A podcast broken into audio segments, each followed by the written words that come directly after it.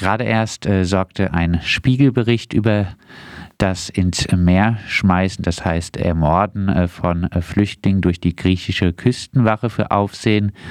Äh, wie würden Sie die aktuelle Lage an den europäischen Außengrenzen charakterisieren? Ja, die aktuelle Lage ist dadurch gekennzeichnet, dass die Situation für geflüchtete Menschen immer schwieriger wird. Die äh, Festung Europa, wie wir sie von der Seebrücke schon lange und auch andere Gruppen so nennen, wird immer äh, mehr gestärkt. Es gibt mehr Zäune, mehr gewaltvolle illegale Pushbacks durch äh, Grenzschützer, auch unterstützt von der Europäischen Grenzschutzagentur Frontex. Wir erleben also seit Jahren eine Zunahme von Gewalt und äh, zum Teil, die äh, gerade in der griechischen Seite ist das sehr gut dokumentiert, seit dem März 2020, äh, seit äh, einige tausend Geflüchtete an der Grenze zu Griechen, an der Landgrenze am Evros, an einem Grenzfluss ähm, äh, zurückgewiesen wurden, hat das zugenommen, auch auf dem Meer. Die äh, Seebrücke äh, fordert äh, jetzt bezogen auf Baden-Württemberg als Konsequenz auch von der Lage an den europäischen Außengrenzen schon länger ein Landesaufnahmeprogramm für besonders vulnerable Geflüchtete. Wie reagiert denn darauf, auf diese Forderung, die grün-schwarze Landesregierung? Ja, die grün-schwarze Landesregierung hat zu unserer Freude dieses äh, Landesaufnahmeprogramm in ihr, ihren Koalitionsvertrag geschrieben. Das war im Mai letzten Jahres, also 21. Und äh, wir hatten damals schon eine Kundgebung gemacht, äh, sind zum Grünen Parteibüro in der Redingstraße gezogen, um dieser Forderung nachzu, äh, Nachdruck zu verleihen. Und wir fordern schon seit längerer Zeit in Baden-Württemberg eine Wiederholung des Landesaufnahmeprogramms von 2014, wo etwa 900 Jesidinnen ähm, die Möglichkeit geboten wurde, in Baden-Württemberg die Sicherheit zu finden, die sie brauchen. Und äh, geschehen ist aber seit der ja, Ankündigung im Koalitionsvertrag noch nicht. So ist es, ist leider eine Ankündigung geblieben. Ähm, diese Landesaufnahmeprogramme äh, stehen allen Ländern zu. Sie sind aber nach dem Aufenthaltsgesetz, nach Paragraph 23, äh, durch das Benehmen, Einvernehmen des Bundesinnenministers zu äh, unterstützen. Also wenn der Bundesinnenminister Nein sagt, dann ähm, kann sowas nicht stattfinden und das ist äh, bislang der Fall geblieben. Unter Seehofer äh, gab es immer dieses Nein und wir hoffen auf die neue Bundesinnenministerin Frau Faeser von der SPD, dass endlich mal äh, die Phase der Taten eingeläutet wird und dass wir solche Programme sehen können.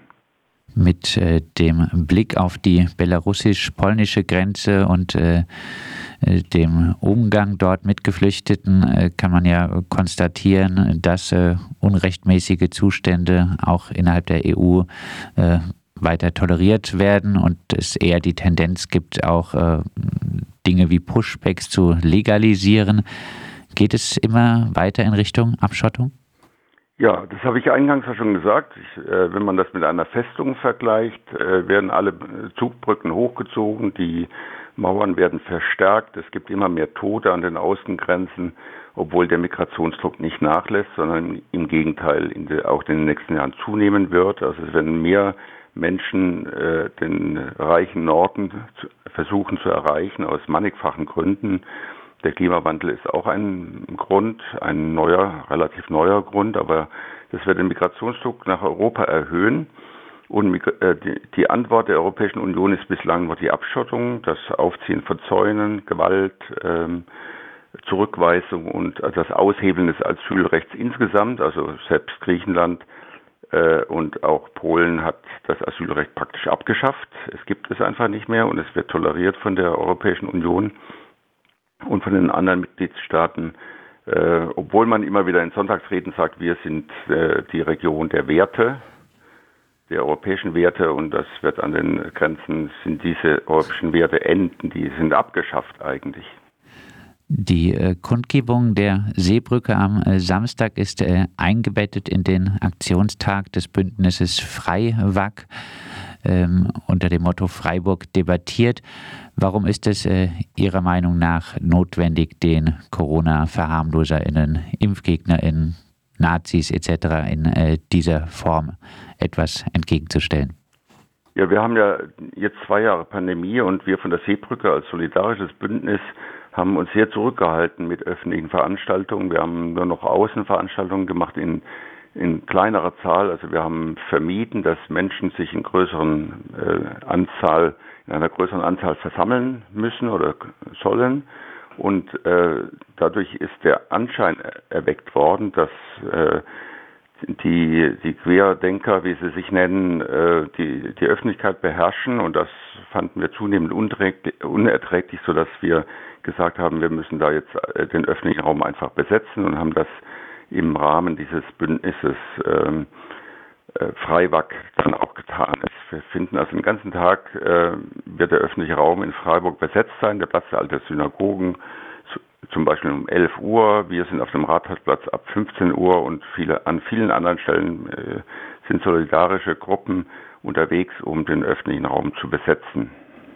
Dann äh, abschließend von Ihnen nochmal äh, ein bisschen zusammengefasst äh, die äh, Forderungen der Seebrücke für jetzt die äh, Kundgebung am Samstag. Ja, wir haben eigentlich seit vier Jahren gibt es jetzt fast die Seebrücke, seit Juli 2018. Wir fordern äh, schon von Anfang an, dass es sichere Fluchtwege geben müssen, dass kein Mensch sich äh, seeuntüchtigen Booten anvertrauen muss, kein Mensch sich Schleppern anvertrauen muss, äh, um äh, in Sicherheit zu kommen, sodass wir sichere Fluchtwege äh, anbieten können für alle und äh, das Anliegen der Menschen prüfen können in Sicherheit.